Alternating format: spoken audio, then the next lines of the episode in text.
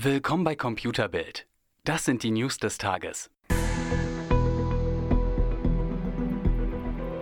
Heute beginnen wir mit zwei Meldungen für alle Fans von Elektroautos.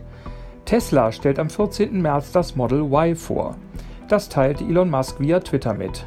Beim Model Y handelt es sich um ein kompaktes SUV, das auf der Plattform des Model 3 basiert. Anders als beim Model X werden aber beim Model Y keine Falcon Wing Doors verbaut. Der Preis soll ungefähr 10% über dem des Model 3 liegen. Die zweite Autonachricht kommt aus München. Sono Motors hat das finale Design seines cleveren Elektroautos Sion präsentiert. Bislang waren nur Prototypen unterwegs, bei denen einiges noch improvisiert wirkte. Der Sion erinnert entfernt an Modelle wie den VW Tiguan und ist rundherum mit Solarzellen bestückt, die für 30 zusätzliche Kilometer reichen sollen. Der Kaufpreis bis Sion wird rund 25.000 Euro betragen. Netflix ist stocksauer und das aus gutem Grund. Weil immer mehr Accounts widerrechtlich mit Freunden geteilt werden, gehen dem Streamingdienst rund 192 Millionen US-Dollar jährlich an Abo-Einnahmen durch die Lappen.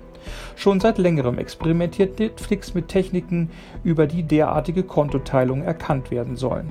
Unter anderem soll eine Standortabfrage zu Hilfe genommen werden. Vor einiger Zeit kursierte eine fiese Nachricht vor allem bei WhatsApp. Die Horrorfigur Momo verbreitete dort vor allem unter Kindern und Jugendlichen Angst und Schrecken. In den Posts rief Momo dazu auf, die Nachricht zu teilen, sonst werde man grausam sterben.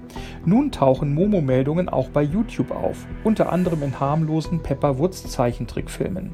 YouTube selber beteuert, man werde die Momo-Einblendungen sofort entfernen. Schlechte Nachrichten gibt es für alle, die Geld in die Kryptowährungsbörse Quadriga CX investiert haben. Die dort gelagerten Bitcoins und andere digitale Währungen sind nämlich verschwunden. Der Gründer der Börse war während einer Indienreise verstorben. Nur er kannte angeblich die Zugangsdaten zur Börse. Nun konnte sie geknackt werden und war leer. Wo das Geld geblieben ist, ist unklar. Der Schaden wird auf rund 166 Millionen Euro beziffert. Mehr auf computerbild.de Europas Nummer 1 in Sachen Technik.